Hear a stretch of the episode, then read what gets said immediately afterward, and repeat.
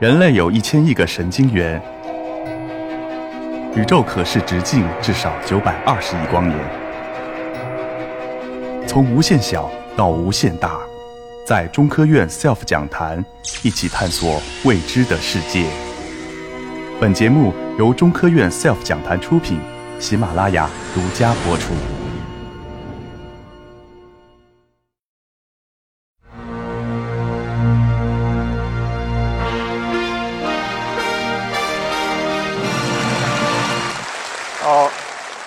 各位嘉宾还有各位朋友，大家好。我们刚刚听了物理，也听了天文。那我觉得，身为人类是还蛮幸运的，因为我们大概有一个宇宙上最复杂的器官就在我们头上，我们头里面就是脑。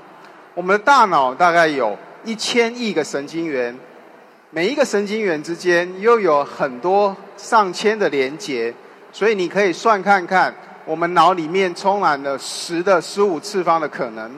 那在今天的 Self 论坛里面，我们今天要讲的刚好就是所谓的 Self Control，还有 Brain 这个大脑的关系。我记得还小的时候，我妈妈常常跟我讲说：“你这个毛头小子，一点注意力都没有，一点自制力都没有。”那我也很好奇，我为什么没有自制力，没有专专注力呢？那是不是我们的自制力跟专注力都是很小的，都是充满限制的？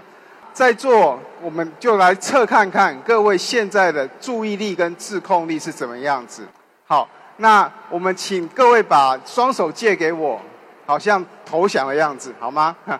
好，我们来试看看哈，双手举起来。好，那等一下如果出现 A 这个字母，不用举那么高，没关系，一半就好。好。如果你看到 A 的话，你就举右手，越快越好，然后就放下来。B 的话就不要举手，C 的话就举左手，可以吗？我想应该可以，我让大家练习看看，好不好？来，A，好，放下来，好。B，不举手哦，举手就错了哦。好，C，左手，好，做举完放下来。等一下会稍微难一点。等一下都是会出现单数的字母，请你针对中间的做反应就好，旁边千万不要理它。好，开始哦，来，好，这个大好放下来，好，准备好。哦，你看好多人都举右手了，对不对？你不应该举手的哦，你是因为你是看到 B 来，好，B 不举手哦，来。好，吸举左手。好，所以各位可以感觉到说，即使我要你非常专心做一件事，你还是不得已你会做错。所以这个简单的一个小实验告诉我们说，其实我们的自制力跟注意力都是有限的。你要用在好的地方、对的地方、对的时刻，你才可以成就你的这个哦，这个要做的事情。比如说像举手这件事情。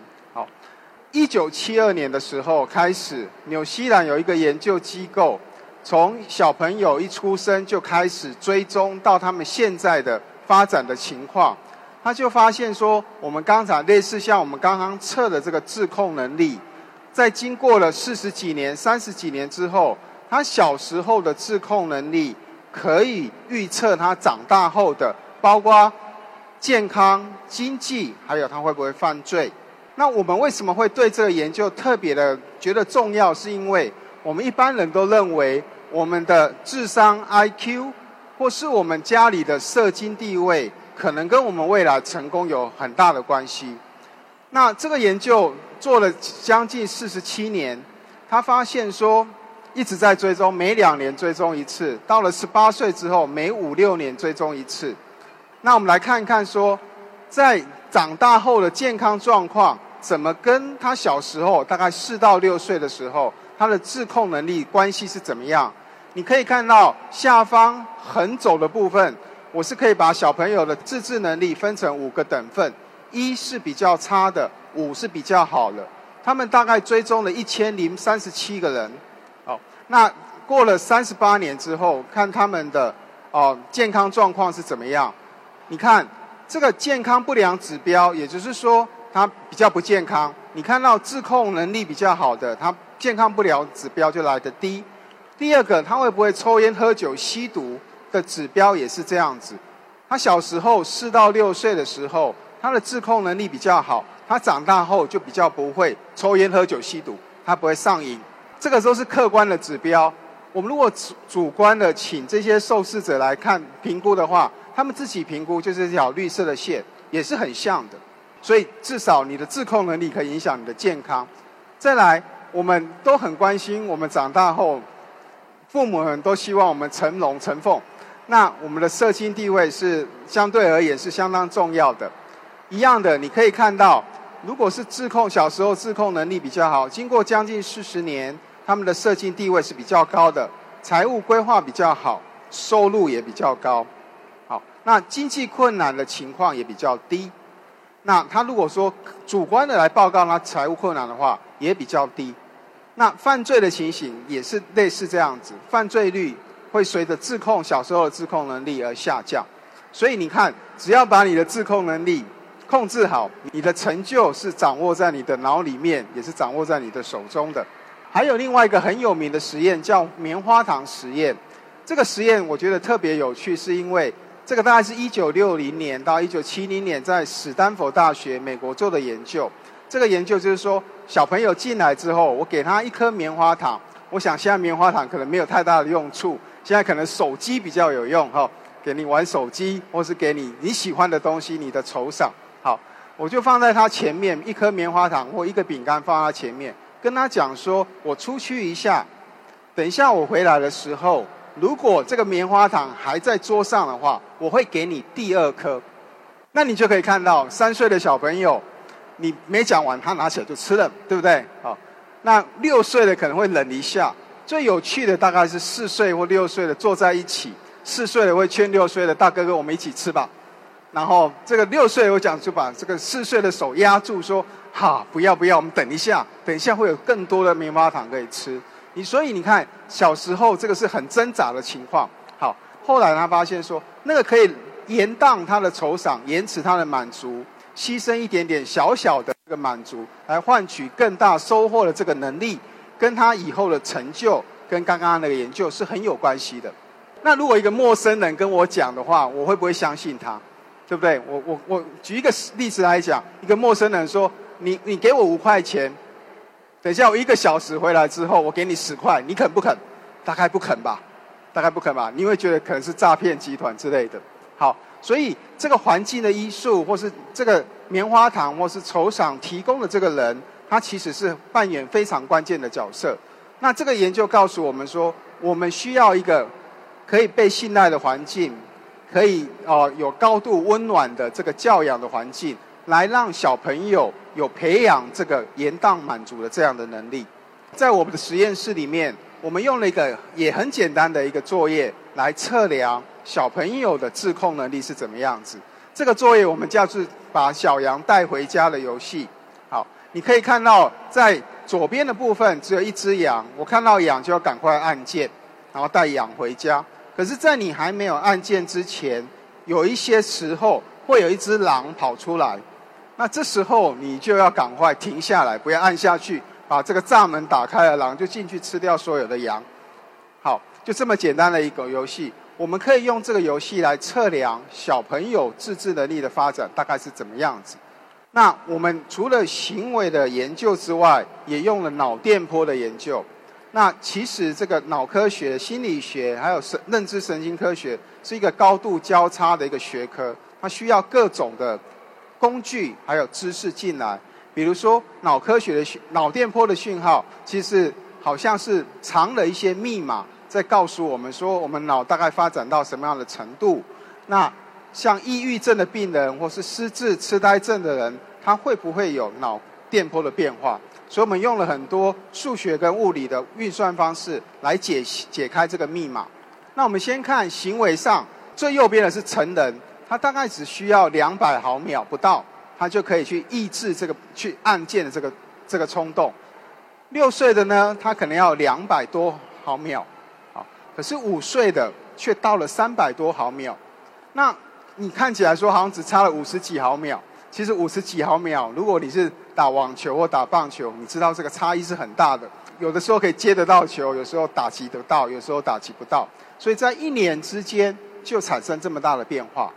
那在脑波上面，我们也可以看到一些很细致的变化，比如说，你看右下角这个图，蓝色的点它是属于六岁的小朋友，橘色的那个点是属于五岁的小朋友，你就可以看到说，这个六岁的小朋友他脑波在贝塔波也大概就二十赫兹左右的这个共振，它是来的比五岁还高的，所以简单来讲，我们是可以用。一些细微的方法来判读，说这个人的脑部的变化是如何，不管在行为上或是脑电波上都一样。好，那另外一个，我想在场有很多青少年、大学生们，我要让你们知道说，你们的大脑，我们每个人大脑都还在改变。我也希望说，我今天这个演讲完之后，你们大脑也产生了一些改变。OK，那你可以看到说，这个最左边这个曲线。是到告诉我们说，小时候从我们在妈妈的娘胎里面，我们脑就在发展。过去认为说生下来脑就不太发展了，或是发展到几岁就没有了。可是现在核磁共振造影其相关的技术告诉我们说，我们脑的发展以目前的仪器看得到的，可能到二十岁都还在发展，还不包括说还有一些仪器还没发明出来，你细微的变化我们是看不到的。最早发展的大概是感觉动作区，再来可能是注意力、视觉跟空间能力。那最晚发展的就是最右边那条曲线，那个是所谓的前额叶，就是我额头这个地方。那额头这个地方为什么重要？因为它控制了你的思考、决策、计划，还有你能不能专心听我演讲。这个也是前额叶会会受到啊，是它掌管的一个功能。你看到这张图告诉我们的是，红色的部分是你脑里面神经元，就是神经细胞比较多的地方。你可以看到，从五岁到二十岁，红色的地方慢慢、慢、慢慢的减少。这代表什么呢？代表我们的神经元其实受到一些修剪，它神经元变少了。你会自然而然就想啊，说那我学习能力可能就会变差，对吧？你要学新的语言，你可能就会有这个呃口音，就像我讲话可能有点台湾的口音一样。好，那呃你要我讲这个北京骗子，大概很难再去改变。OK，好，所以可是你高度的修剪之后，有一个好处是说，像我在现在在讲中文，可以讲得非常流利，跟外国人比起来，又是让我可以做我们日常生活的重要事，可以游刃有余的做很多很多事情。也就是说，你的大脑被专注在被已经被塑造成在做最重要的事情。好，那如果发展没有很成功的话，在青少年的时候发展还没有成功的话，可能就会产生很多相关的精神跟神经疾病。那在座有很多青少年朋友，你们会觉得说啊，我这这个期间真是尴尬。常常会跟父母闹别扭，或是身为父母说这个青少年怎么这么难相处？那我们会讲说啊，们他们就是叛逆。其实根本的原因是告诉我们说，是是因为他的脑也在做很大的发展。他这个前额叶这个地方跟下皮质的地方是掌管我们情绪掌控的。那这个情绪的掌控，它需要前额叶来帮忙协调控制。所以，如果没有这在这段期间没有很好的教养环境，他又受到受虐，然后又受到迫害，在学校又遭受到霸凌之类这样的事情的时候，他有很多问题就会产生出来。那在脑里面，其实我们的基因跟环境一直在做交互作用，因为我们没有办法选择我们的父母，我也不知道我的基因有好的基因和坏的基因各成分是多少。所以我们能做的就是说，在一个很好的、可以信赖的、温暖的环境里面来教养我们的小孩子。为什么要这样做？因为我可以让不好的基因不要表现出来，好的基因让它表现出来，那你就会蛮蛮顺利、成功的成长。好，刚刚讲讲到说，如果产生问题的话，就会产生像。过动症啊、视觉失调啊、焦虑啊、重郁症这些问题，那在这些疾病里面，都是跟前额叶的功能有很大的关系。所以我们就来看说，我们能不能有一些方法来帮助这些有疾病的病人？有没有什么方法可以来帮助他们？在座可能会认为说，这好像是医生的事，为什么跟神经科学家、脑科学家有那么大的关联？或是是个我只要吃药就好了？其实没有我们想象中的简单。我刚才讲说，我们很幸运有一个最奥妙的一个器官在我们身上，我们对它的了解还非常非常的少，所以大部分的精神或神经疾病的药。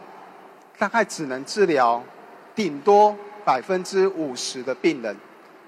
举这个最常见的抑郁症来讲的话，你可以看到说，抑郁症的病人大概在全球有三亿的人口，大概只有一亿五千万的人可以真有新的药来改善他们的行为。好，所以我们就用了现在的我们在实验室常做的化颅磁刺激跟电刺激。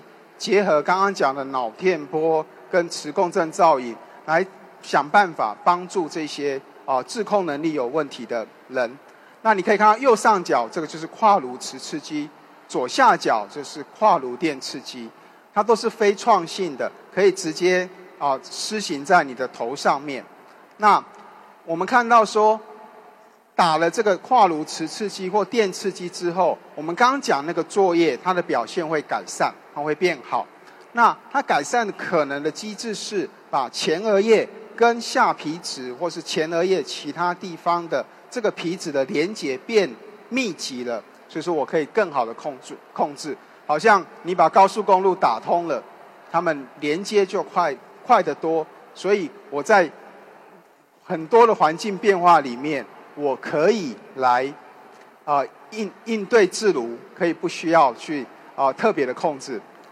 那我们也在脑波上面看到说，如果你可以成功抑制的话，你的脑波的这个在物理上的复杂度也会变得比较高。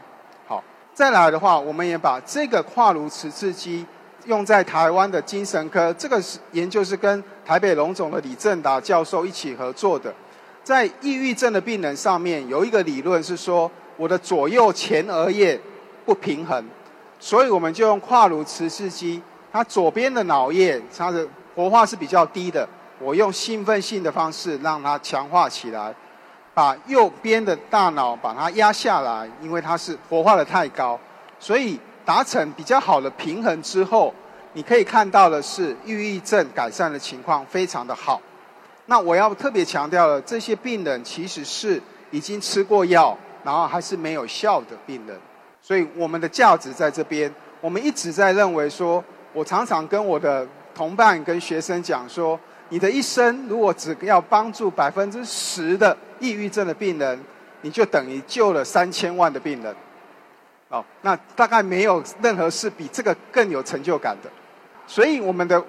团队的这个研究目标就是运用各种的脑科学、神经科学的工具，记录、调节、了解它机制之后，我们从抑郁症开始做，我们也做到成瘾、失智、老化，还有注意力缺失等等睡眠障碍等等神经疾病，希望可以辅以药物的方法，加上这些技术来帮助这些哦受哦受受难的一些病人。那我从自控力讲到一点点情绪，我们可以了解说，其实自控力其实是蛮耗神的。你会想说，哦，我过了这么压抑，我想要放松一下，可是你叫我要我自控力，那多难过啊，对不对？那其实脑也是这样子，但是有一个能量在那边的感觉，我用了之后，我就会变少。所以如果你现在正要戒烟跟减肥，我会建议你只要选一种就好了。你如果两种一起来，你大概我可以保证，你大概不会成功，大概不会成功。另外一个是，你要做重大决定的时候，你应该先吃饱睡足了再做决定，会比较好一些。好，那可是如何让我的自制力比较容易多一点？其实我觉得刚刚讲到的，保持一颗感谢的心，我们有一个很好的大脑陪着我们一生。我们的生活比这些啊一些国家的人都好很多。我们今天可以在这边坐在这边听演讲、吹空调，然后来分享知识，是很愉快的事情。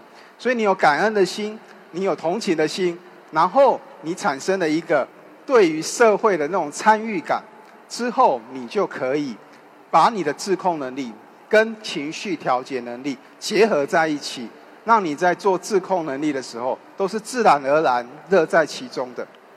那结论的话就是说，我们需要建立一个稳定可信赖的成长环境，在小朋友成长的阶段。可是我觉得现在的一个重点，我的观察，因为我教很多大学生。或是看到很多小朋友，我们好像在建立信赖的成长空间里面，我们也容易流于过于溺爱。所以，我们刚刚讲那个延迟满足那个概念，你不要把它剥夺了。小朋友要什么没规矩，你就什么就给他。你可以拿手机喂小孩，因为他就安静了。可是这这对他绝对是不好的。你还是要有一些自律、规律的方式来教养小朋友。另外一个是。在东方的社会里面，我们容易只想说功成成自己的功成名就。可是，如果你在一个社会团体里面，我们如果可以增加社会观参与感，这个哦团体的这个哦的归属感的话，你是会容比较容易乐于付出，又不会觉得非常非常辛苦的。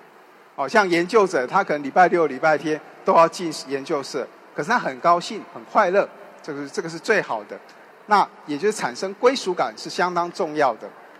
另外，我刚刚讲到说，很多神经精神疾病其实是在目前的药学里面是没有办法帮忙的。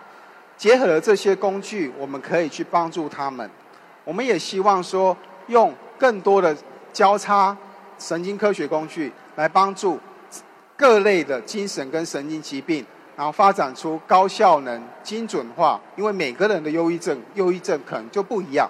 我们怎么样去对症下药，这件事情是特特别重要的。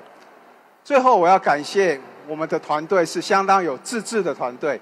好，这个我的老师、我的同事跟我的学生们，他们在这个路上一起陪伴我，让我觉得说我做这些事情是非常快乐的。那如果你们需要更多的讯息，可以到我的网站去啊啊览阅一下。有一些工具，或许你们会喜欢，谢谢。